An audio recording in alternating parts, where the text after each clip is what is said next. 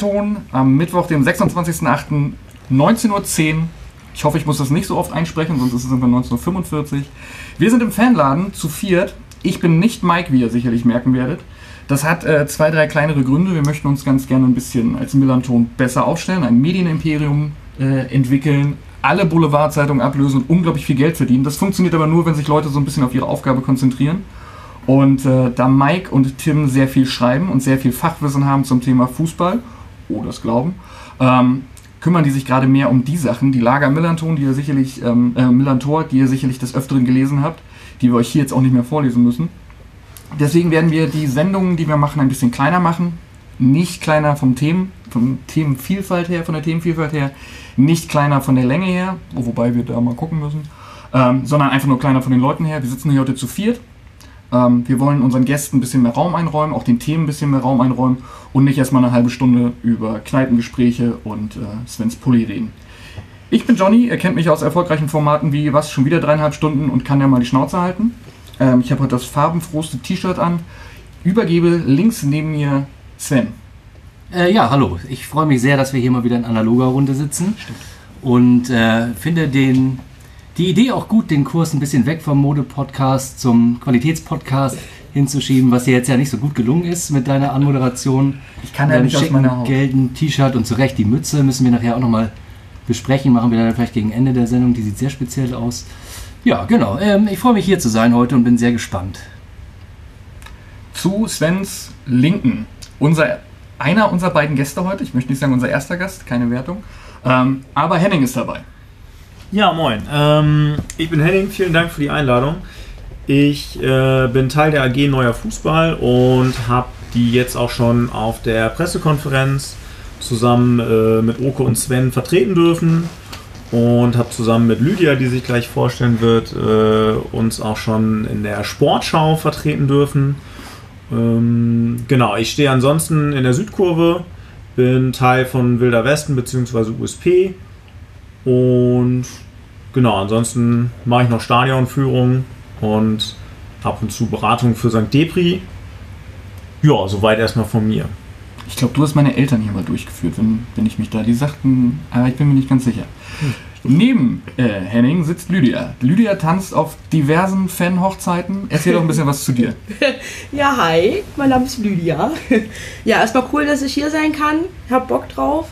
Ähm, ich stehe auf der Gegend gerade im Supportblock, so ungefähr so rechts hinter Johnny, so schräg so ungefähr. Bin also die Person, die ihm ins Ohr schreit an Spieltagen. Ähm, genau, bin in dem Rahmen auch eben aktiv. Äh, Supportblock, äh, gegen, ähm, gegen gerade Netzwerk, so heißt das Ganze. Ähm, bin sonst noch im ständigen Fanausschuss äh, vertreten und habe eben auch an dieser AG mitgearbeitet. Und mit äh, Henning auch diesen Beitrag für die Sportschau gemacht, der übrigens jetzt am Sonntag um 18.30 Uhr zu sehen ist. Sehr gut. Das bringt uns zum Thema heute. Das Thema ist das Positionspapier, das die ähm, AG Neuer Fußball gemeinsam mit dem Verein äh, rausgegeben hat. Mit dem, wie ich finde, durchaus nachvollziehbaren Wunsch am Fußball, wie er ist, am Profifußball ein bisschen was zu verändern. Ähm, vielleicht haben das einige von euch schon gelesen, mit ein bisschen Glück auch die Pressekonferenz gesehen, die ist immer noch auf der Homepage online, dauert ungefähr eine Stunde. Sven hat das schönste T-Shirt von allen an. Ähm, ich kann nicht aus meiner Haut, Sven. Das, Das ist, das ist und bleibt ein Mode-Podcast. Ja, wir können ja, wir müssen ja, für gewöhnlich würden wir jetzt auch noch erzählen, dass Emmas Konditorei uns eine Torte gebracht hat und ähm, dass Kehrwieder, die Kehrwieder Kreativbrauerei uns Bier gebracht hat. Wir haben aber zu spät Bescheid gesagt, geht da trotzdem hin und kauft da Sachen, äh, damit wir dann beim nächsten Mal hoffentlich wieder eine Lieferung bekommen, wenn wir rechtzeitig Bescheid geben. Aber wir haben ja quasi Pizza dabei in Form von deiner Mütze. Wir, können, wir könnten essen, wenn wir wollen. Positionspapier ist das Thema. Ähm, erzähl doch mal, wie ist das überhaupt zustande gekommen? Ähm, was ist da so passiert? Wer kam auf wen zu? Henning, vielleicht fängst du an. Außerdem Mhm. wollte ich das andere. Nee, ich kann trotzdem anfangen. Ähm, ja, also zustande gekommen ist das, als äh, irgendwann klar war, es gibt jetzt Geisterspiele. Ähm, zu Beginn der Pandemie oder zu Beginn des, des Lockdowns. Ähm, und ja, irgendwie auch außerhalb des Fußballkosmos waren ja ganz viele damals äh, zu Recht irgendwie ein bisschen empört, weil irgendwie die, die halbe Welt steckt irgendwie in Kurzarbeit ähm, und Schulen waren geschlossen, äh, normaler Mannschaftssport durfte auch nicht stattfinden und äh, die DFL drückt dann halt irgendwie so ein, so ein, so ein, so ein Geisterspiel-Ding da irgendwie durch und also vom, oder in meinem Kosmos war es damals halt so, okay, was machen wir jetzt? Ähm, nach langem Hin und Her haben wir dann so gesagt, okay, wir akzeptieren das jetzt irgendwie so zähneknirschend, dass es diese Geisterspiele aus verschiedenen Gründen, aus verschiedenen wirtschaftlichen Gründen irgendwie geben muss, weil man einfach in einer total beschissenen Lage irgendwie war damals, als äh, also die Fußballvereine einfach in einer total beschissenen Lage waren. Haben dann aber auch gesagt, okay, dann muss jetzt aber auch wirklich mal was passieren und es müssen jetzt wirklich mal äh, Reformen her, damit man halt eben nicht nochmal irgendwie in so einer ausweglosen Lage irgendwie steckt, wo man, also wo dann auch irgendwie ein Verein wie der FC St. Pauli sich genötigt sieht, ähm, irgendwie solchen Geisterspielen äh, und zum Restart irgendwie zustimmen zu müssen. Und das war so der Auslöser, ähm, wo man gesagt hat, okay, jetzt äh, lass mal ein bisschen rumtelefonieren und rumschreiben, ähm, dass wir uns äh, zusammensetzen. Und ich glaube, so fing das so ein bisschen an.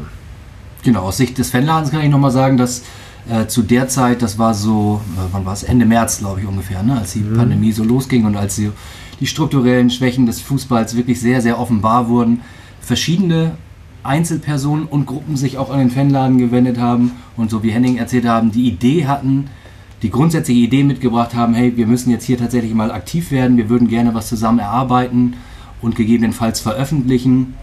Ähm, um so quasi diesen, diesen strukturellen Problemen des Profifußballs etwas äh, entgegenzusetzen. Und die Pandemie war dann natürlich ein, in Anführungszeichen, schöner Anlass.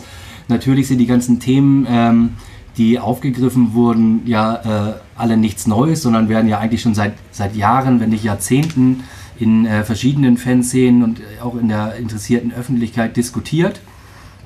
Und genau, wir haben das dann zum Anlass genommen, äh, und äh, haben dann gesagt, alles klar, dann vernetzen wir doch mal alle Interessierten, haben das Thema in den ständigen Fanausschuss eingebracht und so hat sich relativ schnell eine, eine recht große, ähm, bunt gemischte Gruppe ergeben, ähm, die sich dann Mitte Mai, Anfang Mitte Mai das erste Mal zusammengesetzt hat. Und genau, auf diesem ersten Treffen wurde dann äh, so ein bisschen die Richtung festgelegt, wo wollen wir hin, was wollen wir machen. Und relativ schnell waren sich eigentlich alle einig, es wäre toll, wenn wir zusammen ein Positionspapier erarbeiten würden. Und äh, ganz wichtig war es allen Beteiligten, hier bei den Verein, den FC St. Pauli mit ins Boot zu holen, äh, um ja quasi auf der einen Seite natürlich eine breitere Öffentlichkeit zu kriegen da, mit dem Thema, um natürlich auch alle Kompetenzen irgendwie mitzunehmen, ähm, weil der Verein bringt natürlich ganz andere Kompetenzen mit als verschiedene Teile der Fanszenen um das alles so ein bisschen zu bündeln, zusammenzutragen und letztendlich dann auch mit dem Ziel, ähm, ja, die Forderung nicht nur irgendwie äh, in die Öffentlichkeit zu hauen, sondern auch ganz konkret über den FC St. Pauli und über Okes Rolle äh, im Präsidium der DFL bei der DFL zu adressieren. Das äh, schien allen eine gute Idee zu sein und genau, dann sind wir es angegangen. Unser Ziel war, nach vier Wochen was Präsentables fertig zu haben. Das hat nicht ganz hingehauen, hat dann am Ende ein bisschen länger gedauert. Aber genau, wir sind dann Mitte Mai mit der konkreten Arbeit gestartet. Seid ihr, also ihr habt euch erst getroffen, habt dann festgestellt, wäre geil, wenn der Verein mitmacht. War für euch klar, dass wenn der Verein nicht mitmacht, ihr das trotzdem vielleicht in einem anderen Rahmen aufzieht? Oder hättet ihr dann gesagt, na, dann schließen wir uns lieber irgendein Bündnis oder XYZ an? Oder hättet ihr es alleine rausgebracht? Also soweit ich mich noch erinnere, ist jetzt auch eine Weile her, ähm, war schon der Punkt, wir würden es gern mit dem Verein machen. Mhm. Wenn der Verein jetzt aber nicht dabei gewesen wäre, hätten wir es auch alleine gemacht. Und dann hätte man natürlich noch geguckt, wie man das am besten aufzieht. Aber das stand dann nicht zur Diskussion, weil die tatsächlich gleich nach dem ersten Termin schon dabei waren und da auch Bock drauf hatten, sich auch gefreut haben, dass eben da Leute aus der Fanszene auf die zukommen und so ein Papier machen wollen. Das heißt, beim zweiten Treffen war dann im Prinzip der Verein schon mit dabei. Genau, ja. ja. Okay. Die, du hast jetzt gesagt, schön wäre nach vier Wochen, es hat etwas länger gedauert. Wie lange dauert die Arbeit an dem Papier schon an? Ja, wie gesagt, die ersten, die ersten Gespräche haben äh, im März schon stattgefunden, aber das konkrete Zusammentreffen in der Gruppe war dann so um den 10. Mai rum. Ähm, als dann da, quasi zu dem Zeitpunkt haben wir angefangen, konkret zu arbeiten, ne? um die, die Zielsetzung kon zu konkretisieren, die Stoßrichtung irgendwie gemeinsam abzustimmen. Ähm, war natürlich zu der Zeit auch nicht so einfach unter den gegebenen Bedingungen. Also wir konnten uns ja nur äh, in begrenzten Gruppen an der frischen Luft treffen. Mhm. Ähm, und genau, dann haben wir quasi aus dieser größeren Gruppe heraus mehrere kleine Arbeitsgruppen gebildet, die sich dann zusammengesetzt haben und zu den verschiedenen inhaltlichen Punkten gearbeitet haben. Und ja, die Arbeit dauerte eigentlich bis kurz vor der Veröffentlichung an, weil natürlich halt auch klar ist, es waren so viele verschiedene Personen, Gruppen und, ähm, und, der Verein beteiligt. Ähm, das ist natürlich äh, dann auch eine kleine Bremse. Ich glaube, es hat sich am Ende äh, hinsichtlich der Qualität positiv aus, ausgewirkt, aber es war halt tatsächlich ein Arbeiten bis zum letzten Tag. Und genau, das ursprüngliche Ziel, hatte ich ja schon gesagt, war eigentlich, das ganze Ding nach vier Wochen zu veröffentlichen. Letztendlich hat es länger gedauert. Wir wär, wären, hätten das auch lieber mindestens zwei Wochen früher veröffentlicht. Das wäre, glaube ich, ein günstigerer Zeitpunkt gewesen, weil zu dem Zeitpunkt, wo wir es dann veröffentlicht haben, der Sport wieder so ein bisschen mehr in den Mittelpunkt gerückt ist durch den Start der Vorbereitung. Aber egal, für uns hat am Ende die Qualität gezählt und da haben wir dann bis zum Ende durchgearbeitet und alles abgestimmt und sind auch glaube ich, alle beteiligten Parteien recht zufrieden mit dem Ergebnis, was rausgekommen ist. 16 Seiten sind ja nun auch kein Pappenstiel, das schreibt man halt nicht in zwei Tagen runter. Ähm, wenn du sagst, viele Leute an einem Tisch, wie viele Beteiligte, jetzt ist natürlich organisierte Fanszene ähm, ein relativ weit gefasster Begriff, mit wie vielen Leuten saßt ihr da am Tisch? Also ich würde schon sagen, dass es so 20, 2025 schon ungefähr waren. Also es waren natürlich auch mal Leute, die mal dann äh, mal ein, zwei Mal da waren und dann nicht mehr, aber so 20 roundabout die insgesamt daran beteiligt waren aus der Fanszene, kann man schon sagen. Habt ihr zwischendurch mit Andreas Rettich gesprochen, der ja auch einige Ideen zum Thema Fußball und wie er sein könnte äh, hat? Oder habt ihr Arbeit von ihm aufgegriffen, beziehungsweise seid ihr irgendwie auf ihn zugegangen oder kam da irgendwie was? Nee, das haben wir nicht gemacht. Mhm. Aber natürlich ist es so, dass das ja, hm, dass dies, das Thema schon immer Andreas äh, Steckenpferd war, auch noch zu den Zeiten, als er hier im Verein äh, gearbeitet hat. Dementsprechend stecken natürlich auch viele Ideen und viele Themen, die wir auch mit Andreas bei anderen Gelegenheiten früher schon besprochen hatten, mit im, im Papier drin. Ne? Also Stichwort ist natürlich 50 plus 1, das war ja so sein, sein Lieblingskind. Mhm. Aber auch tatsächlich die grundsätzliche Fragestellung, ähm, was wollen wir für ein Fußball sein und so. Das waren auch Geschichten, die Andreas damals schon hier im Verein versucht hat voranzutreiben. Und von daher hat er mit Sicherheit auch so ein bisschen letztendlich Input aus dem Hintergrund gegeben, aber jetzt so ganz konkret in den Arbeitsprozess war er äh, nicht eingebunden. Okay. Und nun läuft das Profigeschäft ja schon seit einigen Jahren so, wie es jetzt läuft. Und was lässt euch denn, also warum gibt es denn bisher nicht diese breite, breite Front in Anführungszeichen von den 36 Vereinen, die organisiert sind, gegen die da oben, sodass man sagt, wir können uns einen anderen Fußball vorstellen? Ähm, wie glaubt ihr denn jetzt, dass man das ändern kann, dass ihr das, dass das, was ihr euch ausgedacht habt, quasi wirklich in die breite Vereinsmasse getragen wird. Henning, bitte. Ähm, also ich glaube, zum einen steckte die Antwort so ein bisschen noch in der Frage. Es mhm. lief ja über ganz viele Jahre irgendwie so. Mhm. Und jetzt lief es halt plötzlich nicht mehr. Also man hat zwar jetzt irgendwie so notdürftig gerettet gekriegt, aber ähm, es war, glaube ich, ganz offensichtlich, ähm, welche Schwächen da in diesem ganzen System stecken. Und für viele sah es ja auch echt, also für viele Vereine sah es ja auch echt finster aus. Und also was man jetzt so dann auch ähm, vom Präsidium irgendwie hörte, ist dann vermutlich, wenn es irgendwie einen guten Zeitpunkt äh, mal dazu geben könnte, über sowas mal nachzudenken, dann ist das wahrscheinlich jetzt, weil jetzt eh ganz viele Vereine merken, okay, dieses System, was wir seit Jahren fahren, das ähm, hat schon deutliche Schwächen und wir haben ja auch die, also wir sind festen Glaubens, dass äh, dieses Papier, also diese, diese Reformen, die wir da anstreben, am Ende für die Mehrheit der Vereine Dinge zum Besseren wendet. Und dann kann man nur hoffen, dass, dass äh, andere Vereine sich dem FC St. Pauli anschließen. Du hattest ja gefragt, wieso das in der Vergangenheit nicht so war. Das ist natürlich eine Frage, die nicht so einfach zu beantworten ist und wo man vielleicht so ein bisschen spekulieren darf. Weil letztendlich ist es ja tatsächlich so, dass von den 36 DFL-Vereinen vermutlich 25 ähnliche Interessen haben müssten wie die kleineren Vereine und auch der FC St. Pauli, ähm, die eben nicht die großen internationalen Gewinnler, Fußballgewinnler sind. Und von daher ist das schon eine sehr interessante Frage. Und tja, wie das im Einzelnen ist, ich glaube, da gibt es schon verschiedene Abhängigkeiten hinter den Kulissen. Also das beim Auswärtsspiel in Sandhausen beim letzten Auswärtsspiel mitbekommen, dass da auch vereinspolitisch ein bisschen, ich hoffe, ich erzähle jetzt keinen Blödsinn, aber also ich habe es da so gehört, dass auch Dietmar Hopp zum Beispiel da so ein bisschen seine Finger mit hat im Verein, in der Region.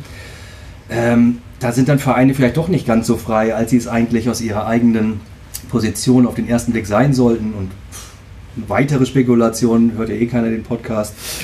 ich kann mir halt auch vorstellen, dass es auch durchaus irgendwie Vereinsführungen gibt, äh, von kleineren Vereinen, die es auch einfach ganz cool finden, mal mit Karl-Heinz Rummenigge äh, beim Bierchen am Tisch zu setzen und, und sich die schicken Uhren anzugucken. Ähm, und nicht unbedingt Bock drauf haben, von dem rund gemacht zu werden vor allen Leuten, weil ich glaube schon, dass es da durchaus in der DFL bei eigentlich 36 gleich stimmberechtigten Vereinen ein Machtgefälle gibt, äh, was man immer irgendwie mitdenken muss. Und ja, hoffentlich ändert sich's mal.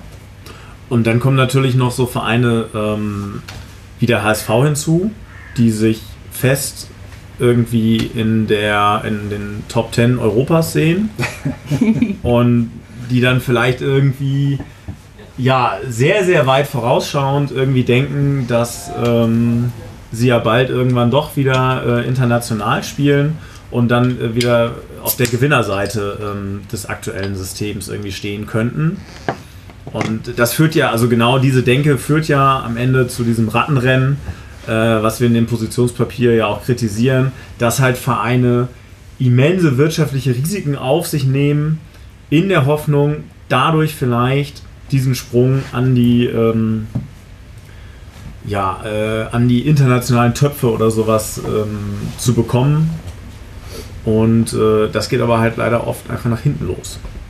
Du hast ja schon ein bisschen vom Positionspapier, vom Inhalt erzählt. 16 Seiten habe ich schon gesagt. Das ist ein, ein sehr dickes Brett, hätte ich jetzt beinahe gesagt. Also das ist halt keine, ich setze mich mal hin und lese das in 20 Minuten durch, Kost. Ähm, gibt es Punkte, also ihr könnt jetzt gerne so ein bisschen davon erzählen, gibt es Punkte, die euch besonders wichtig sind oder sagt ihr, setzt euch hin und lest das durch, das ist vernünftig und danach könnt ihr auch mitreden?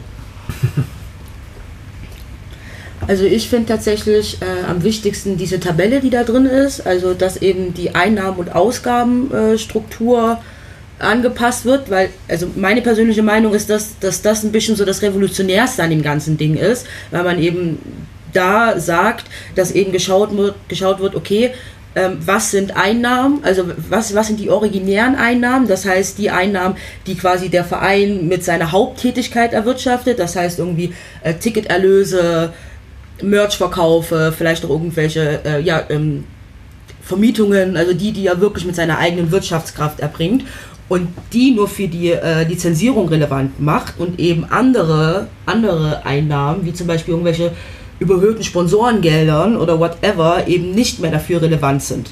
So, das ist eigentlich so ein bisschen das äh, Revolutionärste, zumindest meiner Meinung, weil man dafür eben auch hergehen muss und Konzernstrukturen abgrenzen muss. Das heißt, man muss dann auch gucken, okay, zum Beispiel in einer Konzernstruktur wie Bayer Leverkusen, welche Konzernteile gehören jetzt eigentlich zum Fußballverein?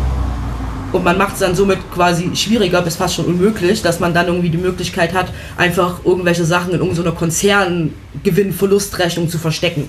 Und dann zu sagen, okay, Corona tut uns jetzt nicht so weh, weil wir haben ja Bayer, wir haben ja Bayer im Hintergrund und wir verstecken das da irgendwie. Wir haben deswegen eine viel höhere Planungssicherheit. So. Ähm, das ist auch so ein Grund, also wo wir uns letzten, wir haben gar nicht bewusst nicht über 50 plus 1 so besonders viel gesprochen, aber ähm, ich glaube, ein Grund, warum wir das nicht tun, ist eben genau dieser Vorschlag von uns, die originären Gelder von den nicht originären Geldern so klar zu trennen und ähm, weil damit so eine Diskussion wie 50 plus 1 eigentlich ja auch so ein bisschen hinfällig wird, weil wenn du sowieso für den ähm, für Kader und sowas nur noch irgendwie einen Teil deiner originären Einnahmen verwenden kannst, dann ist die Motivation, irgendeinen Investor oder so äh, mit ins Boot zu holen, der aber sowieso nur Ehrenamt, also irgendwelche gemeinnützigen Sachen oder so dann finanzieren könnte, ähm, ja auch einfach gar nicht mehr so hoch. Also von daher irgendwie dieses Konzept, was wir da vorschlagen, würde so, also so eine 50 plus 1 Diskussion vielleicht auch am Ende einfach ein bisschen erübrigen. Genau, das ist äh, auf, für den Fall, dass ihr jetzt gerade mitlest, im Positionspapier auf Seite 6. Ähm, da geht es dann um die genau diese Frage, die Lydia beschrieben hat, wo kommt das Geld eigentlich her und am Ende des Tages dann, wofür verwendet man das? Ähm, jetzt ist diese, diese Tabelle ja ein Teil dessen. Ihr fragt ja auch noch ein bisschen mehr ab. In der Pressekonferenz hast du nur von drei wichtigen Punkten gesprochen, ähm, wenn ich mich nicht, äh, nicht ganz täusche. Mhm. Erzählt ein bisschen gerne. Was ist, steht in dem Positionspapier noch drin, außer passt mit eurem Geld auf? Ähm, also grundsätzlich sind unsere drei Oberpunkte halt Nachhaltigkeit im, also im allgemeinen Sinne, aber speziell auch nochmal im wirtschaftlichen Sinne, äh, fairer Wettbewerb und Partizipation. Und dabei muss man sagen, eins und zwei hängen halt so ein bisschen zusammen, weil ein Verein oder ja, Fußballvereine können wirtschaftlich nur dann eigentlich nachhaltig sein, wenn es einen fairen Wettbewerb gibt. Ähm, und der Wettbewerb ist eigentlich auch nur fair, wenn alle sozusagen eine ähnliche nachhaltige Wirtschaftsweise haben, ähm, weil dieser unfaire Wettbewerb, ähm, den wir jetzt gerade haben, so würde ich den mal nennen, führt halt einfach dazu, dass die Vereine nicht wirklich nachhaltig wirtschaften können. Es sei denn, sie gehen bewussten Wettbewerbsnachteil dadurch quasi ein, weil sie sagen, okay, die Nachhaltigkeit ist uns jetzt halt einfach wichtiger. Ähm, genau, und der dritte große Punkt ist dann halt Partizipation. Da geht es schlicht und ergreifend um Faninteressen, ähm, wo wir halt einfach einen Fanbeirat fordern, der zu allen Themen erstmal angehört wird. Ähm, also wir sagen zu allen fanrelevanten Themen und ich habe immer überlegt, welche Themen denn nicht fanrelevant sein könnten und so richtig ist mir noch keine eingefallen. Deswegen würde ich jetzt sagen, erstmal muss der zu allem angehört werden und im Zweifel kann der Fanbeirat dann im Nachhinein sagen, ach nee, das ist für uns gar nicht relevant, äh, da geben wir keine Empfehlung ab. Wir hätten eigentlich es sogar gerne so gehabt, dass es irgendwie eine Stimmberechtigung oder so für uns, äh, also als Fans äh, in der DFL gibt.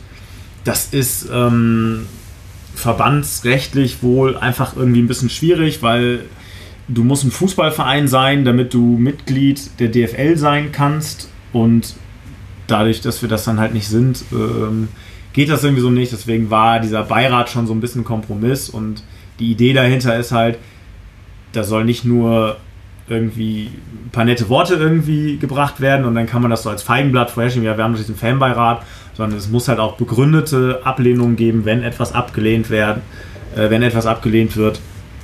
Ähm, genau. Ja, sonst geht es tatsächlich, äh, wenn man den Punkt Fans wegnimmt, tatsächlich sehr viel um Gelder äh, in dem ganzen Papier, was aber ein bisschen, ein bisschen daraus resultiert, ähm, dass da, glaube ich, die Schieflage einfach liegt. Ich meine, wir reden hier von, von einem Sport. Es gibt im sportlichen Bereich klare Regeln. Wann gibt es eine gelbe Karte? Wann wirst du vom Platz gestellt? Wann ist es ein Tor und so weiter und so fort. Aber diese Regeln gibt es eben nicht für den wirtschaftlichen Bereich. Und das ist das Problem, äh, was viele Schieflagen aus meiner Sicht äh, verursacht hat, weswegen es eben dringend notwendig ist, eben auch für diesen Bereich Regeln festzulegen ähnlich eben wie im sportlichen Bereich, um da halt eben auch ein, eine gewisse Fairness erreichen zu können. Möglichst, dass alle mit den gleichen Mitteln, mit dem gleichen Einsatz irgendwie arbeiten müssen. So wie es ja doch im Sportlichen sein soll. Am besten hast du doch, am besten, also im Sportlichen gesehen, fühlst du dich ja am besten, wenn alle irgendwie mit den gleichen Mitteln irgendwie reingehen und du trotzdem der oder die Beste bist. Deswegen geht es halt sehr viel um Gelder. Wobei man dazu sagen muss, es gibt ja Regeln, was die Lizenzierung angeht und es gibt ja durchaus auch Formulierungen, die bestimmte Zustände ja außen vor lassen. Deswegen gibt es ja die Ausnahmeregelung für Hannover 96 zum Beispiel. Also es ist nicht so, dass es gar keine Regeln gibt. Sie sind halt nicht in der Art und Weise, dass da ein vernünftiger, also aus eurer Sicht und damit auch ein bisschen aus meiner Sicht, jetzt muss ich hier ein bisschen in diese Doppelrolle reingehen, die einen vernünftigen Wettbewerb halt ähm, dahinstellen. Genau, und sie sind halt teilweise nicht weit gefasst. Also du hast eben Lizenzierung gesagt. Es wird halt nur betrachtet in der Lizenzierung, ob der Verein für die Saison, auf die er sich bewirbt, also quasi für die folgende, äh, quasi wirtschaftlich fähig ist, diese Saison zu bestreiten. So. Und dann wird, glaube ich, in der Saison, da bin ich mir aber gerade nicht ganz sicher, auch nochmal geguckt, wie es denn so läuft mit der Planung. Deswegen ist auch ein Punkt in dem Papier, dass man da eben lang, langfristiger betrachten muss. Weil gerade Henning hatte ja auch von diesem Rattenrennen gesprochen. Wenn du jetzt einen Verein hast, der jetzt sagt, ich möchte jetzt unbedingt aufsteigen diese Saison und erheblich hohe Risiken dafür eingeht und es am Ende nicht schafft, dann kriegt er ja trotzdem die Lizenz, weil das, was Saison, in der nächsten Saison auf ihn zukommt, wenn er den Aufstieg nicht geschafft hat, das wird gar nicht betrachtet.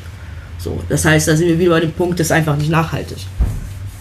Und so gehen dann irgendwann, das sieht man ja gerne auch in der dritten Liga, die Vereine, die in der Vergangenheit um die europäischen Plätze gespielt haben, einfach flöten. Also ich glaube, ein ganz wesentlicher Punkt oder ein ganz großer, der, der einfachste Punkt der Steuer oder ein einfacher Punkt der Steuerung ist ja mit Sicherheit die TV-Gelderverteilung, die einen relativ großen Anteil an, einnimmt, auch in unserem Positionspapier, auch in vielen anderen Positionspapieren oder Ideen, die von äh, anderen Fanszenen oder Bündnissen äh, gekommen sind. Und ähm, da haben wir uns auch gedacht, von wegen jetzt äh, in der nächsten Saison werden die TV-Rechte äh, neu vergeben.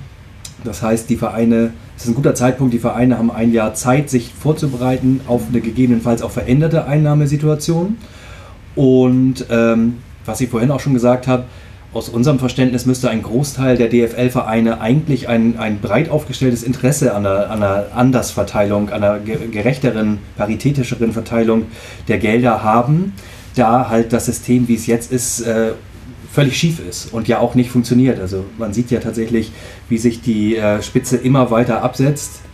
Ähm, und dass es für die kleineren Vereine und vor allem die, die dann gegebenenfalls auch absteigen oder ihre sportlichen Ziele nicht erreichen, immer schwieriger wird und sie dann an den, an den Rand des wirtschaftlichen Ruin, Ruins bringt.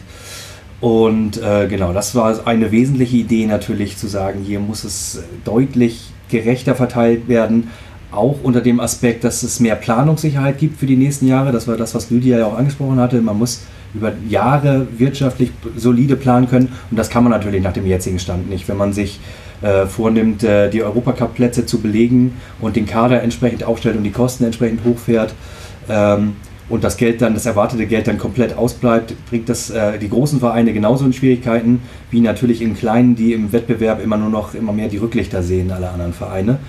Ähm, eigentlich ein relativ einfaches Steuerrad, wenn wir davon ausgehen, dass es äh, im, das, im, Interesse der meisten Vereine sein müsste, das äh, fairer aufzuteilen. Und ähm, aber auch schon ganz schön ja im Moment zu beobachten, wie äh, im Moment die größeren Clubs da ihre Lo ihrer Lobbyarbeit nachkommen und schon das Jammern anfangen und äh, ja, das alte Argument immer wieder gerne bringen der internationalen Wettbewerbsfähigkeit, die dann nicht sichergestellt ist, wie wir jetzt ja auch in den letzten Wochen an Bayern München gesehen haben, die nun wirklich europäisch schwer zu kämpfen haben. Ja. Ähm, Gegentor von Barcelona bekommen und die Champions League nur mit einem Tor Differenz genau, gewinnen. Genau, auch nur mit 1 zu 0 im Finale gewinnen. Das, das sagt vielen Millionen. Genau, das kann man die Nationalmannschaft von Katar. Da musst du auch erstmal anstinken, natürlich. Ähm, naja, genau. Aber das ist natürlich ein ganz wesentlicher Punkt in dem, in dem Papier auch. Ja, und Sven, Sven sagt es gerade. Ähm, ich glaube, den Verein innerhalb der DFL muss mehr bewusst sein und ich habe auch das Gefühl, dass das gerade schon ein bisschen passiert, dass halt jeder Verein für sich ein 36. der DFL ist. So und dass eben nicht immer alle nachbeten sollten, was den Bayern, Dortmund und Co. ihnen vorgeben, sondern dass man sich auch so einfach als kleine Vereine zusammenschließen kann und da auch eine gewisse Lobby bilden kann und auch mal gucken sollte, dass man seine Interessen vertritt, weil das, was ein Vorteil für die großen Vereine, für Bayern München und Co. bringt, das ist jetzt in dem kleinen Verein, du hast jetzt Sandhausen gesagt, deswegen sage ich das schon wieder Sandhausen, das ist Sandhausen egal, so ein bisschen.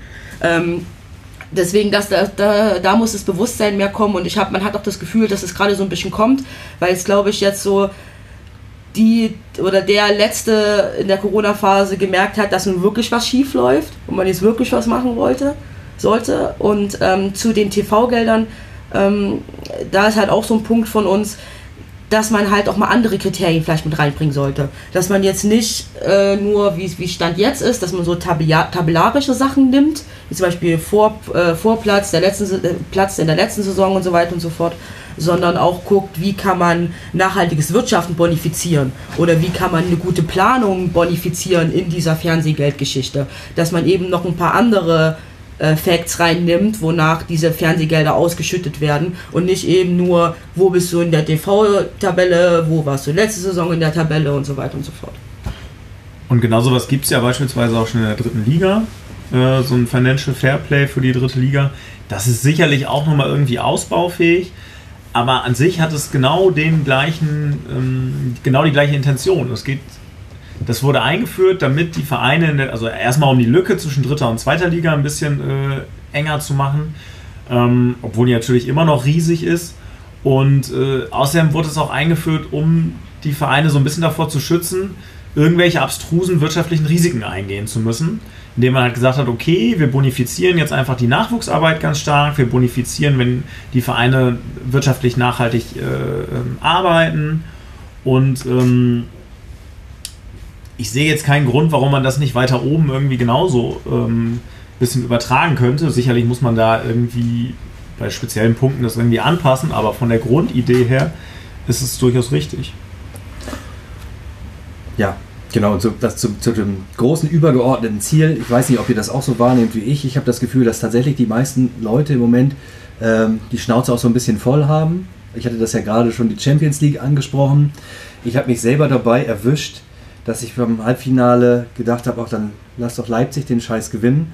Dann ähm, ist es halt so. Dann haben die elf Jahre nach Vereinsgründung, nachdem sie ihren Dorfverein übernommen haben, haben sie die Champions League gewonnen. Das habe ich früher im Fußballmanager auch geschafft. Da habe allerdings nur ich mich drüber gefreut und sonst keiner. Und so wäre es dann hoffentlich viel, oder so wäre es dann gegebenenfalls auch so, weil ich schon wahrnehme, ähm, es kommt schon langsam im Bewusstsein vieler Fußballinteressierter an, dass das so Quark ist irgendwie. Und auch tatsächlich, wenn man das Champions League-Finale nimmt, ähm, boah, also eine Mannschaft wie Paris Saint-Germain, die ja quasi tatsächlich fast dem Staat Katar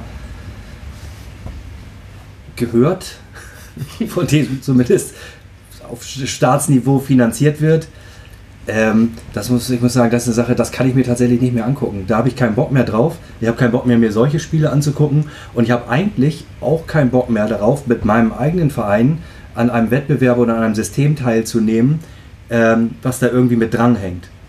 Das ist jetzt meine persönliche Meinung, aber ich höre das auch von vielen anderen und habe auch so ein bisschen diese Befürchtung, dass sich tatsächlich, wenn sich nicht grundlegend was ändern wird, äh, viele, viele vom Fußball auch so ein bisschen abkehren werden. Ähm, zumindest vom Profifußball, so wie er jetzt ist, weil letztendlich ist der, der sportliche Gedanke äh, äh vollkommen verloren gegangen, Chancengerechtigkeit ist verloren gegangen, aber halt auch, man hat sich irgendwie mit dem Teufel in, in, in, in Wunde gegeben. Ähm, und unterstützt da irgendwie Systeme, Stichwort Katar tatsächlich ähm, und andere weitere Schweinereien, sei es Steuer, Spielertransfers, Tra Transfers von Kindern, äh, von, von Fußballern im, im Kindesalter, wo man sagen kann, boah, ey, sowas kann man tatsächlich eigentlich nicht mehr mit Herzblut und Leidenschaft unterstützen. Da, keine Ahnung das ist etwas, daran möchte ich eigentlich als Fan nicht teilnehmen. Dann kann ich mich zwar noch zurückziehen und sagen, ach, mit meiner Fanszene fühle ich mich hier wohl. Das ist hier unser großer Vorteil. Aber auch Stichwort Fanszene, wie sieht die Leute in Paris, wie die dann da abgehen auf den Straßen. Ähm, ich frage mich tatsächlich, wie kann man so eine, wie kann man so ausflippen oder so eine in wirklich Anführungszeichen Leidenschaft oder sonst was zeigen, mhm. als Anhänger eines solchen Konglomerats, Konzerns oder auch wie immer das man bezeichnen mag. Also ich, ich würde da irgendwann aussteigen, wenn sich da nicht wirklich was tut. Hey, RB Leipzig hat auch echte Fans. Genau, ja, richtig, schön. Ja. Wobei wir denen natürlich das Fan-Dasein nicht absprechen möchten. Ähm, man kann und sollte natürlich trotzdem kritisch hinterfragen, was, was in solchen, und jetzt setze ich die Anführungszeichen, Vereinen passiert. Nun hört sich das alles so ein bisschen an nach, wenn man das positiv formulieren möchte, einem gerechteren Fußball und wenn man das ketzerisch formulieren möchte, nach der sozialistischen Revolution äh, und geht doch alle in die Kreisliga. Da habt ihr dann euren, euren Fußball, wie ihr ihn haben wollt. Ähm, das Positionspapier an sich ist aber nicht so scharf formuliert nach sozialistischen Wünschen. Ähm, habt ihr das bewusst so formuliert, dass das durchaus für Vereine, die in anderen Sphären sind, annehmbar ist? Oder ist das sowas, was ihr sagt, wir sind Realisten, wir wissen, was klappen kann und was nicht und das wir nicht von heute auf morgen die Welt umkrempeln, ist uns klar. Oder ist das halt einfach so passiert, weil ihr sagt, das sind eure Wünsche? wir wollten in erster Linie äh, ein Diskussionspapier erstmal schaffen. Wir wollten, eh, wir haben uns eben zusammengesetzt, haben geguckt, was läuft falsch und wie kann man es uns, wie kann man es aus unserer Sicht ändern. Natürlich möglichst realistisch. Also ähm, aber es sollte in erster Linie eben Diskussionspapier sein, was bestimmte Punkte äh, in die Öffentlichkeit bringt, wo man die Diskussion drüber anfachen kann, wo man auch weiter mitarbeiten kann und so weiter und so fort.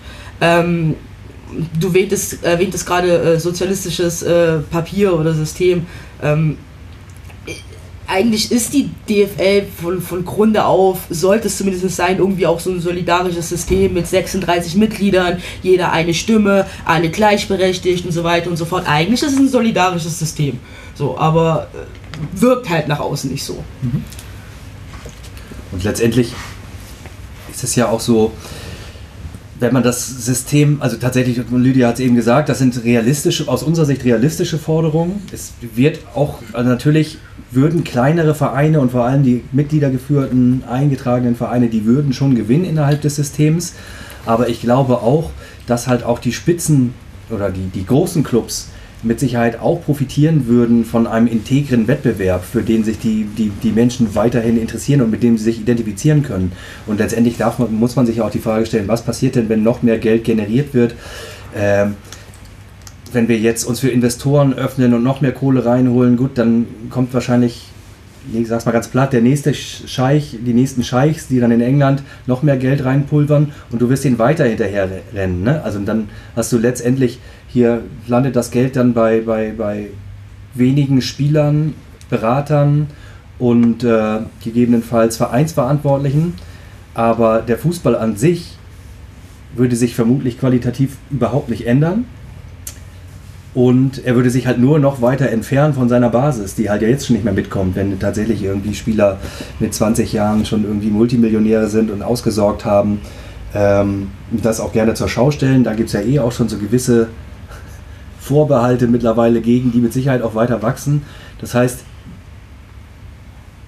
dem Gesamtsystem Fußball und auch den Spitzen im Gesamtsystem Fußball würde es im Ganzen einfach nicht weiterhelfen, außer tatsächlich wirklich einigen Einzelpersonen, die, äh, die, die ähm, profitieren würden. Und das äh, ist, macht keinen Sinn. Und da muss man hin, denke ich, zu der Erkenntnis.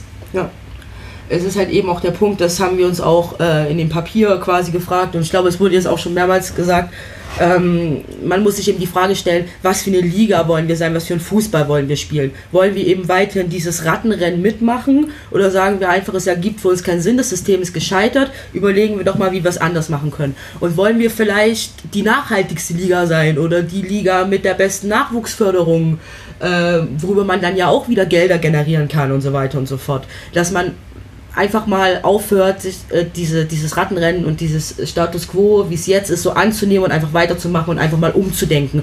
Und dann bietet die, äh, diese Zeit jetzt auch die Möglichkeit, auch mal irgendwie abstrakt, abstrakt zu denken und mal irgendwie verrückte Ideen zu haben. So, dafür ist es ja, ist diese Zeit ja jetzt auch da. Wollen wir die Liga mit den, mit den engagiertesten Fans sein, genau. den, den besten, ja, den besten Kurven und so weiter. Es ist ja tatsächlich heute schon so, oder es war vor einem Jahr, war es so, dass regelmäßig irgendwie Fans äh, aus Großbritannien irgendwie nach Deutschland einfliegen, jedes Wochenende, um hier die Stadionatmosphäre zu genießen.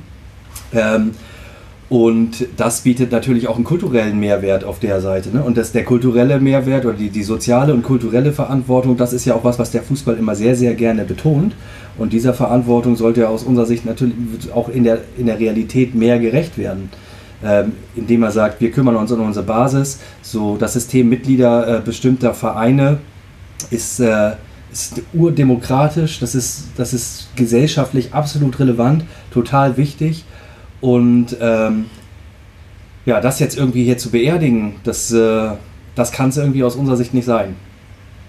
Zugunsten weniger, die dann am Ende die Kohle irgendwo abkassieren. Das ähm, sollte im Interesse aller Vereine liegen, unserer Sicht. Ja, und auch sonst auch allen Zuschauer und Zuschauerinnen. Also du hattest, um, um nochmal aufs Sportliche zurückzukommen, ich äh, gucke mir ja durchaus ab und zu mal American Football an. Ich ziehe mir das ganz gerne rein. Und äh, trotz dass das durch und durch kapitalistisch ist, hast du da ein viel solidarisches System untereinander und du weißt nicht so wirklich, wer, wer, wer, wer, wer wird es denn dieses Jahr? So, wer ist denn dieses Jahr? Das ist irgendwie immer mal ein bisschen gemischt. Okay, jetzt waren es irgendwie mal die Patriots und die ignorieren wir lieber mal weg. Aber du hast halt ein ganz anderes System und ich glaube, es würde auch der Bundesliga gut tun, wenn da einfach mal ein bisschen mehr Spannung drin war, vor allem der ersten Bundesliga. Weil ich glaube, so wie die Saison dieses Jahr aussah, also ich müsste jetzt nochmal genau nachgucken, aber ich glaube, letztes Jahr sah die nicht viel anders aus. Die Abschlusstabelle. Also. Im American Football gibt es ja den, den Salary Cap, also ja. dass quasi jeder theoretisch, auch da wird ja ein bisschen getrickst, aber im Ende haben alle mehr oder weniger das gleiche Geld zur Verfügung. Ähm, da gibt es dann auch wiederum, um das Ganze noch gerechter zu machen, ein Drafting-System. Also die schlechteste Mannschaft darf sich quasi zuerst den besten Spieler aus dem College aussuchen. Ähm, ist halt hier einfach alles ein bisschen anders. Jetzt ist das Papier draußen. Ähm, das ist jetzt wieder nicht meine Meinung als Moderator, sondern als Einzelperson ein gutes Papier. aber wie geht es denn jetzt weiter? Also, was sind die nächsten Schritte? Wie schafft man es, dass, dass andere Vereine da auch mit dazukommen? Ähm, kümmert sich der Verein? Geht ihr da auf die Leute zu? Sprecht ihr mit anderen Fanszenen? Rufen andere Fanszenen an? Ähm, Bremen oder eine Ultragruppe aus Bremen hat jetzt den eigenen Verein aufgerufen, äh, sich dem anzuschließen. Ähm, habt ihr da Kontakt? Wie, wie geht es weiter? Jetzt habe ich sechs Fragen auf einmal gestellt. Wer möchte zuerst? Ähm, ja, also es gibt natürlich Kontakte in andere Fanszenen und wir ähm, ermutigen die natürlich, äh, an ihre Vereine heranzutreten, an ihre Vereinsführungen heranzutreten, um ähm, eben genau das bei der DFL zu vertreten. Und ähm, wir für uns haben jetzt momentan den Plan, das Ganze nochmal ähm, quasi so ein bisschen zu überarbeiten, dass, das, dass man daraus äh, konkrete Anträge auch bauen könnte, ähm, die dann natürlich irgendwann, das ist unser Wunsch, den wir an das von uns gewählte Präsidium haben, äh, auch in einer Mitgliederversammlung der DFL äh, gestellt werden. Und ähm, idealerweise ähm, wurde dann an ganz vielen anderen Standorten eine ähnliche Vorarbeit irgendwie geleistet und ähm, die Mehrheit der Vereine hat eingesehen, jo, das ist eine gute Sache und das macht das Ganze für alle besser. Und äh, diese Anträge gehen dann durch. Genau, wir sind, äh, wir haben da nächste Woche, übernächste Woche auch wieder ein Treffen mit dem Präsidium, wo wir, wo wir eben auch gucken wollen, wie es weitergeht, weil wir eben, äh, das ist natürlich unser Ziel, was Henning gerade formuliert, formuliert hat, aber wie wir es konkret weitermachen, da sind wir eben gerade so in der Abstimmung. Es wird halt auch überlegt, okay, kann man eventuell noch irgendwelche Veranstaltungen machen in dem Kontext, irgendwie eventuell mit den Mitgliedern, aber das ist halt alles noch ein bisschen zu in, inkonkret und äh, ist natürlich auch die Frage, wie geht das gerade in Corona-Zeiten? Mhm. Also ich glaube, sowas über eine Video- oder Zoom-Konferenz ist irgendwie immer ein bisschen schwierig. Es ist halt einfach was anderes. Und es hat, haben, ist, glaube ich, schon an anderen Stellen in dem Verein äh, wurde aufgezeigt während Corona, dass es halt leider nicht so gut funktioniert, dass äh, die Resonanz oder beziehungsweise die, die Mehrheit, also die Zahl der Menschen, die an sowas teilnehmen, halt einfach nicht wirklich groß ist. Ja, genau. ähm, das ihr, war's eigentlich. Ihr geht aber dann regelmäßig in den Austausch mit dem Verein und der bringt euch quasi auf Stand und ihr sagt dem, dem Verein in Anführungszeichen ähm, schon, was ihr gerne dann hättet, möchtet und man ist im Austausch. Wir bringen den Verein auf Stand. Endlich. Endlich macht's mal jemand. Übrigens, ähm, das liegt mir schon die ganze Zeit auf der Zunge, das hat irgendwann während eines AG-Treffens nämlich auch mal jemand gesagt. Wir neigen alle immer so ein bisschen dazu, von äh, Fanszene und Verein zu sprechen. Aber unterschrieben ist das ja, wenn ich mich jetzt nicht täusche, ganz bewusst mit äh, Fanszene und Präsidium, weil der Verein sind wir ja auch. Dadurch, dass wir ja alle Mitglieder sind, ist eigentlich, äh, also nicht alle, aber äh, also jetzt zumindest, ich glaube, bei der AG war das so, dass das alles auch Mitglieder im Verein waren. Ähm, ist es natürlich so, der Verein sind wir alle und ähm, deswegen müssten wir eigentlich korrekterweise von Fanszene und Präsidium sprechen. Mhm. Aber ähm, ja, wir stolpern da selber auch immer die ganze Zeit ja. drüber. Und es ist eben auch noch angedacht, äh, peu à peu immer so stückchenweise auch medial die Berichterstattung hochzuhalten. Also es gibt jetzt eben am Sonntag die eben erwähnten Beitrag in der Sportschau. Ähm, Henning, wie gesagt, mit der PK und äh, man wird eben schauen, dass peu à peu immer weiter, immer, immer länger noch in, im medialen Geschehen zu halten. Das ist ein gutes Thema, das, das mediale Geschehen. Ähm, nun gibt es ja durchaus im, im Bereich des, des Journalismus die ein oder anderen Leute, mit denen man lieber nicht sprechen möchte und die anderen, mit denen man lieber sprechen möchte. Geht ihr, wie, wie geht ihr da vor? Sagt ihr, das Thema ist wichtig, wir würden auch in den Doppelpass gehen oder wir würden auch mit dem Boulevard reden oder seid ihr da wirklich sehr selektiv und sagt, Nee, mache ich nicht. Auf die Gefahr hin, dass eine Hamburger Zeitung schreibt, Fan-Chaoten haben neue Ideen zum Robin Hood-Papier der Fanszene oder so. Wir reden doch gerade mit dem Boulevard. Ja, aber mit dem Mode-Boulevard. Wir sind, wir sind quasi die Brigitte der Fanszene. Ja. ja, aber habt ihr, habt ihr euch da, ich meine, das ist ja was vielleicht, woran man sich zu Anfang noch nicht so viele Gedanken macht, aber das, das Echo kommt ja. Habt ihr für euch irgendwie Grenzen abgesteckt, dass ihr sagt, wir reden mit den Leuten und mit denen nicht? Oder ist das so, wie es kommt? Ja, also ich kann nur persönlich sagen, also ich möchte nicht mit der Bild reden. Nein, Gott. Ähm, also ich glaube, bisher gab es immer konkrete Anfragen. Also bisher gab es konkrete Anfragen, wie zum Beispiel, wir wollen jemanden bei der PK mit haben. Oder es kommt jemand von der ARD, ein, äh, ein ähm, Reporter-Team. So, wäre cool, wenn da jemand dabei ist. So, und darauf haben wir dann die Entscheidungen getroffen und haben gesagt, ja, haben wir Bock drauf. Ich glaube, das muss man dann wirklich von Beitrag zu Beitrag abwägen. Also ich glaube, ich weiß nicht, Henning, ergänzt mich gerne gleich noch, wenn du was anderes hast. Aber so grundlegend haben wir da keine Entscheidung getroffen. Aber ich glaube, dass es da persönlich schon für jeden und jede irgendwie Grenzen gibt. Zumal ja auch allen irgendwie mit Sicherheit klar ist, ähm, dass es gewisse Boulevardmedien tatsächlich gibt, denen es tatsächlich nicht um die Inhaltliche geht, Genau. Inhalt, um die Inhalte geht, sondern da muss man natürlich schon abwägen. Ne? Geht es ihnen nur um eine bescheuerte Schlagzeile oder haben die in der Vergangenheit auch schon so viel Scheiße zu allen Themen geschrieben, dass sie es auch nicht verdient haben, die vernünftige Infos zu kriegen. Ich glaube, da sind wir ähm, durchaus alle so ziemlich auf einer, auf einer Linie unterwegs und ähm, im Notfall äh, muss die Drecksarbeit über den Verein dann laufen. Die haben ja da auch noch so eine Pressestelle, die machen das ja beruflich. Die reden mit allem und jedem. Aber ich glaube, am Ende hängt, also steht und fällt wahrscheinlich auch viel einmal damit, wer von uns macht es dann am Ende. Also es muss ja auch irgendwie die Person selbst, muss ja auch dabei das Gefühl haben, dass sie jetzt Bock darauf hat. Ähm, und ich glaube, in der ja doch mittlerweile recht pluralistischen Online-Medienwelt, wo so Redaktionszwänge nicht mehr ganz so krass sind wie früher, steht und fällt vielleicht auch viel mit dem jeweiligen Journalisten oder der Journalistin, die dann wirklich anfragt. Also, wenn ich jetzt irgendwie das Gefühl habe, okay, da geht es um eine Sache, die kann uns dienlich sein und die will wohlwollend darüber berichten, dann hätte ich jetzt erstmal kein Problem damit. Aber wir haben das noch gar nicht so konkret Nee. besprochen, ehrlich. Also bisher kam der Punkt einfach noch nicht, wo das äh, wirklich relevant wurde. Ähm, Also die im Zweifel diskutablen äh, Medien wollten bisher noch nichts von uns wissen. Es ist, es, also es ist jetzt nicht so, dass wir quasi dem Präsidium ein Go oder der Pressestelle ein Go gegeben haben, hier, egal was ihr, was ihr macht, wir sind dabei. Sondern es ist schon so, dass es dann, dass es da Kommunikation gibt, dass da ein Austausch stattfindet. Und wenn es irgendwas gibt, wo es reinpasst, so dann werden wir gefragt, ob da jemand von uns Bock hat. So war es bisher vor, bis, bisher bei den Sachen.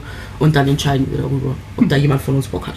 Beim Doppelpass würde, keine Ahnung, da wäre für mich ausschlaggebend, welche Band da gerade irgendwie den, die Begleitmusik macht. Und ob Mario Basler da ist. Ob Mario Basler da ist, genau. Das ist jetzt die spannende Frage, ob das ein Pro oder ein Contra ist. Das ist ein Kontra. Ah, Also ich erinnere mich noch damals zu Triola Hayes Zeiten, ich weiß nicht, ältere ZuhörerInnen werden voll die sich erinnern. Da war da so eine schöne Jazzband nebenbei und das war alles ganz easy. Dann gab es irgendwann mal DJ Munich, da bin ich dann schon so ein bisschen ausgestiegen. Jetzt muss ich zugeben, habe ich den Doppelpass auch länger nicht mehr geguckt, weil ich gucke meistens immer wieder sonntags mittlerweile. Jetzt schweife ich, schweif ich ab. Die Nee, nächste ist Frage. okay, jetzt, wir können das alles rausschneiden. Ist das das mit dem Phrasenschwein? Doppelpass? Nee. Ja, doch, genau. Oh, okay. Ja. Oh. Nee, da will ich nicht. Ich war als Gast mal, also als Zuschauer Also- mal da als Gast, aha. und habe ein Selfie mit, damals hieß es noch nicht Selfie, da hat jemand anders fotografiert, mit äh, Udo Lattek gemacht. Und jetzt, liebe äh, Menschen draußen vor den Empfangsgeräten, merkt ihr, wie alt Sven eigentlich ist. Ja, Anfang 20, Anfang Mitte 20, wenn das Licht gut steht. Ist, ist, ist gut, ist gut. Nun saßt ihr zusammen, zwischendurch fiel die Zahl 20 Leute. Ähm, AG Neuer Fußball, das ist schwer zu greifen. Wenn man danach googelt, und das ist ein Kritikpunkt eines äh, Fanszenen-Mediums, und jetzt hebe ich sie zu hoch, ihr seid auch nur blöde Schreiberlinge. Ähm, äh, der magische FC-Blog, jetzt habe ich es gesagt, hat ähm, die Kritik aufgebracht, dass es halt schwierig ist, euch zu greifen. Und ich muss zugeben, bis auf eine Slack-Nachricht, die ich mal bekommen habe, war es für mich, und bisher habe ich mich ja zur organisierten Fanszene dazugezählt, äh, schwierig, das Ganze zu greifen. Vielleicht erzählt ihr mal ein bisschen über Gruppe, zustande kommen, wer ist da drin, also keine Namen, aber wie ist das passiert und was ist überhaupt. Also wir, wir haben die Kritik, wie gesagt, äh, durch, äh, durchaus wahrgenommen. Ähm, man muss aber auch sagen, äh, wir haben ja einfach in der Zeit gearbeitet, wo es eben schwierig war, sich mal eben einfach auf eine Mate irgendwie äh, am Spieltag zu treffen. Ich meine, das ist ja auch einfach ein, ein Punkt, wo ziemlich viel ausgetauscht wird. Wenn man sich eben am Spieltag oder mal so am Stadion trifft, das war in der Zeit irgendwie einfach nicht möglich. Äh, das wurde über einen ständigen Fanausschuss eingekippt. Da sind alle aktiven Gruppen mit Vertreter, Vertreterinnen äh, vertreten, die das wiederum dann halt auch in ihre Gruppen darunter getragen haben. Also ich hatte schon das breite Gefühl, ähm, dass eigentlich die Leute Bescheid wussten, dass es, dass es diese AG gibt.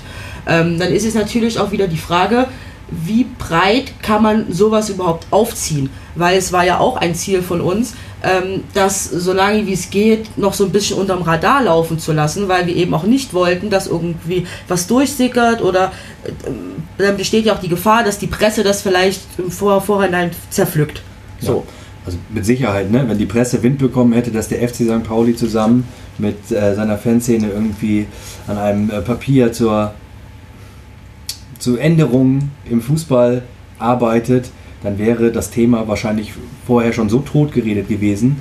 Ähm, deswegen war das halt wesentlich zu sagen, okay, wir, das muss natürlich auch erstmal intern bleiben und das ist natürlich eine Schwierigkeit, kann ich auch nachvollziehen.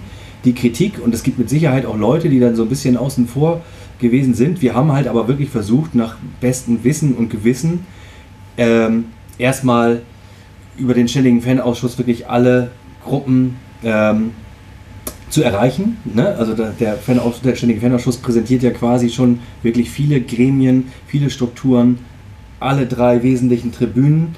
Äh, unserer Meinung nach hätte es da ähm, die, ja, hätte es da im Optimalfall tatsächlich jeden und jede irgendwie erreichen können. Ähm, gut, letztendlich ist es immer, immer doof irgendwie, wenn Leute sich übergangen fühlen oder ähm, dann sich nicht mitgenommen fühlen. Aber, und die Kritik nehmen wir auch dann an und klar, sicherlich, aber Lydia hat es gesagt, es war jetzt wirklich nicht so einfach zu organisieren. Und naja, die meisten, die dabei waren, haben, sind halt selbst initiativ irgendwie auf die Gruppe zugegangen oder haben es dann irgendwie aus ihren Strukturen gehört und natürlich kannst du niemals 100% erfassen. So, und um da jetzt alle Vereinsmitglieder zum Beispiel auch in diesem Prozess mitzunehmen, da wird es dann natürlich so ein bisschen ähm, Handbüchen, weil es gibt 30.000 Vereinsmitglieder und dann ist es vorbei mit der dann ist es vorbei mit dem Stillschweigen oder mit der, mit der, mit der ruhigen Arbeit äh, ähm, im Hintergrund. Äh, und ich denke, es waren wirklich, sind halt viele repräsentiert. Ne? Die Vereinsmitglieder sind über das Präsidium repräsentiert. Alle Fanclubs sind über die Mitarbeit des, ständigen, äh, des, des Fanclub-Sprecherrats ähm, mit einbezogen oder repräsentiert. Ähm, die AFM war dabei, die AGIM war dabei, Südkurve, Gegengrade war dabei. Ähm, von daher haben wir uns halt auch entschlossen, wir haben uns natürlich auch die Frage gestellt, wollen wir das, wie wollen wir das veröffentlichen, wie wollen wir das unterzeichnen?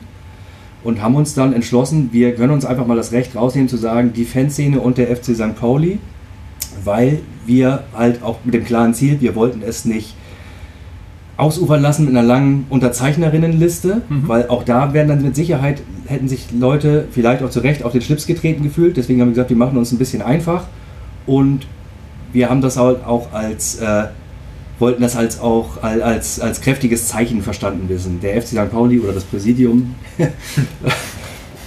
und die Fanszene. Ne? Also irgendwie alle in einem Boot. Und wir haben auch irgendwie das Gefühl gehabt oder wir wünschen uns, dass wir mit den Ergebnissen, die wir erarbeitet haben, auch für einen allergrößten Teil der Fanszene und hoffentlich auch der Vereinsmitglieder irgendwie sprechen können. Ja. Und wirklich, wie Sven schon sagte, wenn sich da jemand übergangen gefühlt hat, so, dann tut es uns leid. Aber ähm, es wurde ja auch so ein bisschen kritisiert, dass es da Barrieren gibt, so die es sicherlich gibt. Also wenn jemand irgendwie Bock hat auf aktive Fanszenenarbeit, so dann gibt es halt gewisse Barrieren. Aber ich weiß nicht, ob man das der AG so vorwerfen kann oder ob es dann nicht eher Netzwerkstrukturen gibt, die dann in so einem Falle funktionieren müssen, dass die Leute dann eben auch Bescheid wissen oder beziehungsweise solche Leute sich dann erstmal Netzwerkstrukturen einbringen sollten, dann wissen sie auch Bescheid, was wo wann läuft. Also. Mhm. Und ansonsten steht der, steht der Fanladen natürlich, in dem, äh, zu dem Zeitpunkt stand er tatsächlich nicht physisch offen, die Tür, aber wir waren erreichbar und natürlich sind wir immer quasi hier äh, Mittler und Informations- und Austauschpunkt ähm, und freuen uns ja tatsächlich, wenn wenn äh, Menschen interessiert sind und nachfragen, was so läuft und wo man sich einbringen kann, dann sind wir ja auf jeden Fall immer eine gute Informationsquelle. Und das ist mit Sicherheit alles nicht optimal in den Strukturen, aber ich glaube, über den Fanladen gibt es durchaus gute Möglichkeiten der Partizipation. Du möchtest auch so ein bisschen deinen Arbeitsplatz sichern, habe ich gerade das Gefühl. Wir müssen ein bisschen gucken jetzt so langsam. Der Fanladen ist aber auch sehr gut. Ja, es ist der beste Fanladen, den ich kenne. Das ist der beste Fanladen. Und also es gab dann ja nochmal diese Veranstaltung Mein Verein und äh, wenn ich mich selbst jetzt richtig in Erinnerung habe, habe ich da durchaus auch schon gesagt, dass äh, wir uns gerne da auch noch über Input und Mitarbeit freuen. Ähm, also da hätten auch durchaus irgendwie dann noch Leute irgendwie auf uns zukommen können. Ähm, vielleicht habe ich das nicht einladend ge genug gesagt, das weiß ich nicht. Aber ähm, vielleicht muss man auch wirklich nochmal so ein bisschen auch dazu sagen, das Ganze fand ja auch wirklich dann nochmal zu einer Zeit statt, wo wir hier schon, ähm, also wenn du hier zu zehnt irgendwie vorm Fanladen äh, irgendwie im Stuhlkreis mit jeweils zwei Meter Abstand zwischen den Stuhlen gesessen hast, musstest du trotzdem darauf hoffen, dass wenn die Bullen hier vorbeifahren, die nicht gucken, ob wir denn jetzt wirklich zwei Haushalte sind. Ähm, Was weil, wir natürlich ne, waren. Ja, was wir natürlich waren, aber ähm, jetzt stellt sich einer vor, da wäre noch ein dritter Haushalt dazu gekommen, dann äh, wäre das blöd gewesen. Ja.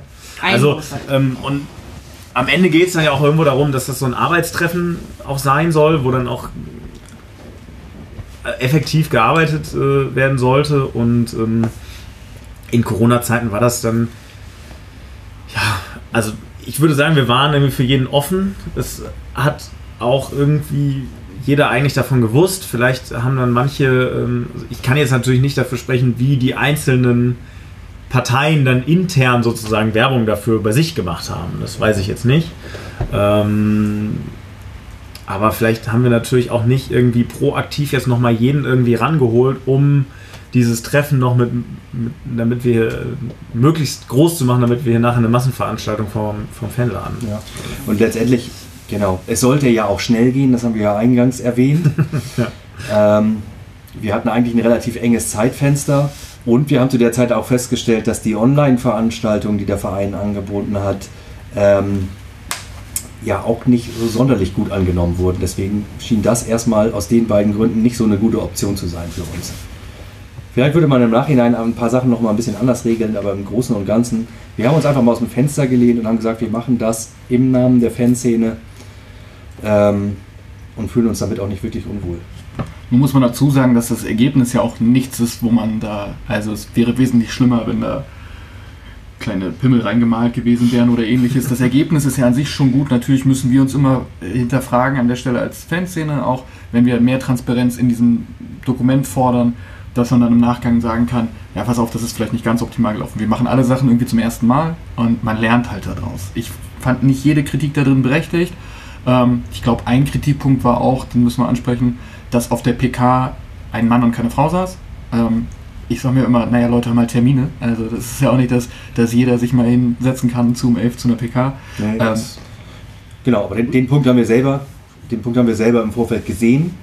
Ähm, hatten auch schon mit Kritik gerechnet, Mhm. ja auch grundsätzlich zu Recht, aber es war halt tatsächlich de facto so, ich würde sagen ungefähr 25, also ungefähr ja, 25 Prozent der Arbeitsgruppe bestand aus Frauen. Es war halt an dem Tag aus, aus persönlichen und terminlichen Gründen einfach nicht anders möglich. Wir haben tatsächlich sogar kurz absurderweise überlegt, ob wir eine Kollegin aus dem Fanladen an meiner Stadt da hinsetzen, die aber gar nicht inhaltlich am Papier mitgearbeitet hat und haben dann aber selbst erkannt, nee, an dem Punkt wird es dann auch wirklich bescheuert. Ähm, dann ist es halt einfach mal so. Dann ist es natürlich kein optimales Bild nach draußen, aber ähm, es war halt einfach der, der Realität geschuldet, Mhm. wie sie halt auch hier ist im Verein und tatsächlich der äh, konkreten Situation. Nun ist das Papier draußen, ihr arbeitet weiter dran. Wenn ich jetzt als aktiver Fan, als organisierter Fan, als ähm, jemand, der noch glaubt, dass er einen Input bringen kann, mich melden möchte, wie erreiche ich euch denn? Weil wenn ich nach AG Neuer Fußball google, dann lande ich in einem anderen Stadtteil, aber nicht hier. Ähm, wie, wie, krieg, wie kann ich euch zu fassen kriegen? Du meldest dich einfach da. Ja. Alle anderen, alle anderen können sich äh, wie immer in, in allen äh, äh, fanrelevanten Belangen gerne an den Fanladen melden. Und klar, natürlich ist die Gruppe nach wie vor offen, obwohl man auch sagen muss, wir sind jetzt natürlich irgendwie schon weit fortgeschritten in einer, in einer ja, es gibt nicht mehr allzu viel auszuarbeiten. Es wird jetzt der weitere Weg fest, festgelegt werden, aber genau, im Laufe der letzten Wochen sind auch immer mal wieder noch äh, neue Personen dazugekommen, die sich mit eingebracht haben. Und natürlich können sich alle Interessierten auch immer noch melden. Aber wir hoffen, dass der größte Teil der Arbeit tatsächlich erledigt ist. Erstmal. Oder wie seht ihr das? Ja. Und auch so ein bisschen als Ergänzung, weil du jetzt sagst, wenn man es googelt, ähm, klar könnte man da jetzt auch äh, unser Fußballmäßig irgendwelche Facebook-Seiten, Twitter, Instagram, alles Mögliche machen. Das Problem ist, du brauchst dann aber halt auch jemanden, der das macht. So, und wir waren halt einfach auch mit dem Papier eingespannt. Und es sollte halt auch erstmal nicht, nicht durchsickern. Es sollte ja erstmal intern bleiben, bis wir es dann rausgeben. Und äh, ja, dann ist halt auch die Frage, wie willst du, wie willst du es dann machen? Also willst du dir eine Website zulegen, brauchst halt auch wieder Leute, die das machen oder irgendjemand, der da Bock und Zeit drauf hat, ist halt schwierig. Gut, also. Alles in allem kann man sagen, dass das Positionspapier sehr vernünftig, sehr inhalt- und gehaltvoll ist. Also nicht nur viele Seiten gefüllt, sondern viele Punkte angesprochen, die wichtig sind. Ähm, ich wäre soweit mit meinen Themen durch. Das ist der erste Millanton, den ich quasi alleine gemacht habe. Mike hat mich gestern noch angerufen und wir haben bestimmt acht Minuten darüber gesprochen, was ich nicht sagen soll. Und ich habe alles vergessen und wahrscheinlich alles gemacht, was ich nicht machen soll. ähm, ich fand es trotzdem sehr schön, sehr kuschelig. Äh, wir gehen jetzt noch einmal, ich kenne das von meinen Fanclub-Treffen, da gibt es dann immer noch eine letzte Runde und jeder kann auch was dazu äh, beitragen und kann auch sagen, was ihm gut gefallen hat und was nicht, eine Retrospektive. Wir gehen jetzt noch einmal schön rum. Jeder kann auch seine letzten Worte loswerden und dann mache ich die Verabschiedung. Sven, du bitte zuerst. Johnny, du hast es sehr, sehr Ah. gut gemacht. Ah, Ist es deine erste Sendung in, in Moderatorenrolle jetzt gewesen? Meine erste Millanton-Sendung. Deine erste Millanton-Sendung? Ja, das Ja. ist. Ah, aber da gab es auch schon andere. Das merkt man. Du siehst spitze aus. Diese Mütze wollen wir jetzt zum Ende nochmal abschließend besprechen. Das ist eine Mütze, da steht Pizza, Ausrufezeichen drauf. Der Schirm ist unten gelb und oben belegt und eine Ecke ist abgebissen. Es ist der absolute Wahnsinn. Da gibt es auch eine kleine Geschichte zu. Also äh, ich bin trotz meines hohen Alters gehe ich ab und zu noch äh, zu Festivals. Und auf einem Festival saßen wir in einer runden Gruppe zusammen, haben etwas gegrillt und Bier getrunken und auf einmal lief ein Herr be- vorbei, der nahezu ausschließlich mit dieser Mütze bekleidet war. Also sonst hat er das mit der Kleidung nicht ganz so ernst gesehen. Und alle waren so ein bisschen peinlich berührt und haben weggeguckt. Ich so, eine geile Mütze. Und habe meine Frau angetippt und gesagt, ey, ey, da, das will ich auch. Und dann sagte sie, einen haarigen Rücken hast du schon. Und ich sagte, nee, die Mütze. Und dann habe ich zum nächsten Geburtstag diese formschöne Mütze von meiner wundervollen, mich meistens liebenden Frau Wow. bekommen. Ja, Heute nicht schön. so, sie muss mich nachher noch abholen, aber Okay. ja, das ist die Geschichte der Mütze. Das ist eine äh, Teenage Mutant Ninja Turtles Mütze. Dann ist für mich das Wesentliche eigentlich geklärt. Ansonsten wünsche ich mir natürlich, dass ähm, tatsächlich das äh, Punkte des Positionspapiers nicht nur zur Kenntnis genommen werden, sondern dass auch wesentliche Teile vielleicht umgesetzt werden, weil ich persönlich habe weiterhin Bock zum Fußball zu gehen und glaube auch tatsächlich, dass es viele Leute da draußen ähm, ähnlich sehen. Also ich habe auch in den sozialen Medien eigentlich überhaupt keine inhaltliche Kritik an dem, an dem Papier wahrgenommen. So, die einzigen negativen Kommentare, die ich so gefunden habe, gingen dann eher in die Richtung von wegen, ja, bringt ja eh alles nichts, waren eher so resignativ, was ja eigentlich nochmal ein extra Alarmzeichen ist. Aber an sich glaube ich, dass wir nicht nur die Mehrheit der Fußballfans, sondern auch die Mehrheit der Vereine irgendwie hinter einen Großteil unserer Positionen bringen können. Und ich wünsche mir, dass andere Fanszenen das aufgreifen und an ihre Vereine rantreten und sagen, hey, so wie Carriera das bei Werder jetzt gemacht hat, Leute, lass uns mal zusammen was in die Richtung machen. Und dann wäre ich ein glücklicher Fanladen-Mitarbeiter. Danke. Henning? Ja, also ich muss sagen, das war von allen ähm, Podcasts, in denen ich je mitgemacht habe, der mit Abstand beste. also auch der mit Abstand beste Millanton, den ich, an dem ich selbst dabei war. ähm, Das schneiden wir raus. Oder was sollte die Geste eben bedeuten? Nehme ich, ist gekauft. Also, 5 Euro kriegst du nachher. Ähm, genau, nein, ansonsten, äh, ich bin auch, äh, also ich bin sehr zufrieden mit diesem Papier. Ich bin ähm, auch, es hat mir auch sehr viel Spaß gemacht, daran zu arbeiten. Das hat für mich äh, auch ein bisschen was, äh, also ich finde, dieses Papier ist auch gleichzeitig so ein Beweis dafür, was wir halt eigentlich wollen, nämlich so äh, Vereinsleben. Und äh, für mich hat das auch irgendwie daran arbeiten zu können, hat das für mich auch St. Pauli äh, momentan so ein bisschen am Leben gehalten die ganze Zeit, ähm, weil Fußball für mich dadurch nie so ganz weg war. Ähm, und ich weiß, das geht vielen anderen anders, die nämlich momentan so völlig raus sind aus diesem ganzen Fußball-Ding. Und ähm, ich hoffe, dass wir da nicht allzu viele ähm, Resignierte und Desillusionierte verlieren, sondern ähm, ich hoffe inständig, dass irgendwann, wenn wir alle wieder ins Stadion können, wir auch all die Gesichter dann wiedersehen werden. Und ich glaube, wenn dieses Papier, also wenn da Dinge von durchkommen, kann das ein ganz gutes Stück dazu beitragen, dass die Resignierten und Desillusionierten vielleicht doch nochmal wieder den Weg zurück zum Fußball finden. Das würde mich sehr freuen. Danke. Lydia? Also erstmal das, was Henning gerade gesagt hat, stimme ich zu 100% zu. So. Also es hat mir auch während der Corona-Zeit auf jeden Fall sehr geholfen, an diesem Papier arbeiten zu können, um trotzdem noch irgendwie äh, vereinsnah sein zu können. Dann zu deiner Mütze, ich finde die super. Ich glaube, ich bestelle mir gleich eine Pizza, wenn ich hier rausgehe, weil ich jetzt die ganze Zeit auf diese Pizzamütze gucken musste. Durftest, Du durftest. durftest, ist das, ist das Salami oder Tomate? Ist das vegetarisch wenigstens? Äh, Mhm, leider nein. Das ist leider Salami. Leider. Ah, okay. Ja. Nicht ich, die Turtles. Sonst, ja, zum Abschluss, äh, die zwei vor mir haben eigentlich schon alles gesagt. Ähm, ich finde, was zumindest auch der DFL ein bisschen mehr bewusst sein sollte, Fußball Publikumssport. So, äh, es geht da um die Leute, die ins Stadion gehen, ähm, die wiederum äh, auch eine Möglichkeit haben sollen, äh, mitzubestimmen und so weiter und so fort. 50 plus 1 ist ja quasi schon ein Kompromiss. So 100 plus 0 wäre irgendwie ganz geil. Schön. Da haben wir, da haben wir heute noch fast gar nicht drüber gesprochen. ähm, ja, vielen Dank äh, für euer Kommen. Vielen Dank für äh, das Ertragen der blöden Fragen. Und da ist das Papier. vielen Dank für das Ertragen der blöden Fragen. Ähm, wichtig ist mir nochmal, ich habe das zwar des Öfteren schon gesagt, ich sage es aber zum Abschluss gerne nochmal wieder, ich finde, es ist ein gutes Papier geworden. Ich finde es gut, dass wir über die Kritik reden können. Ähm, wie gesagt, wir machen Sachen alle irgendwie zum ersten Mal ähm, und lernen halt auch daraus, lernen auch wie ein bisschen, wenn man mehr Zeit hat, sicherlich auch ähm, Partizipation von allen Gruppen funktioniert. Ähm, vielleicht lernen auch an, wir irgendwann mal, wie man Kritik, also wir als Millanton, wie man Kritik annimmt, das haben wir bisher noch nicht geschafft. Ähm, vielen Dank dafür. Mm, Ich bin soweit durch. Ist sogar noch hell draußen. Wir haben keine 90 Minuten geschafft. Wir können, wenn ihr wollt, noch ein Liedchen singen. Ansonsten Dankeschön an alle Zuhörerinnen und Zuhörer. Wir hören uns demnächst wieder mit spannenden Themen. Zum Beispiel, wird Sven von Levi's gesponsert oder nicht. Das klären wir dann in der nächsten Sendung. Ich freue mich jetzt schon. Vielen Dank, bis dann und tschüss. Tschüss. Ciao. Ciao.